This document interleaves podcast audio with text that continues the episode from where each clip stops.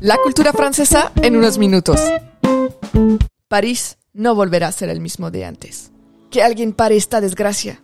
Eran los comentarios que se escuchaban por todos lados ese 15 de abril del 2019, ya caída la noche. Es una pesadilla lo que está pasando, decían unos. Una broma de mal gusto, decían otros. Pero la única verdad de ese día es que Notre-Dame de París, alrededor de las 7.51 para ser exactos, estaba siendo arrasada por un fuego sin piedad.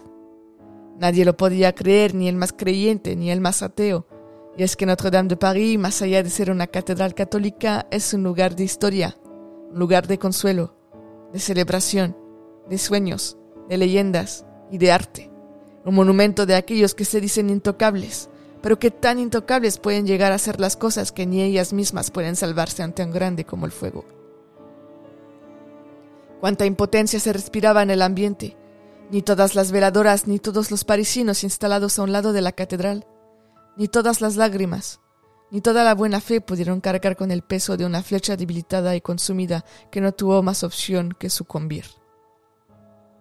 Ese 15 de abril marcaba la ausencia de un icono francés, pero sobre todo parisino. La gran flecha que ubicaba naturalmente el centro de París y la mítica Ile de la Cité se borraba del mapa.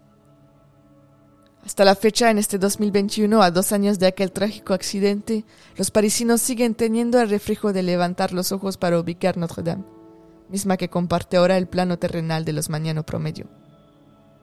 Poco importa ahora conocer de quién fue la culpa o por qué las alarmas no se activaron, la poca protección y la falta de atención de los involucrados. El 15 de abril del 2019 marca un antes y un después de la capital parisina. Tenían razón aquellos que decían que París no volverá a ser el mismo. Nosotros mismos no volveremos a ser los mismos, pues a dos años de aquel trágico accidente existen los que vieron Notre Dame y los que verán Notre Dame. Te agradecemos por haber escuchado este podcast y te invitamos a seguirnos en YouTube. Esto es Francia para saber más de la cultura francesa. Nos vemos el próximo domingo en Esto es Francia. Excelente semana.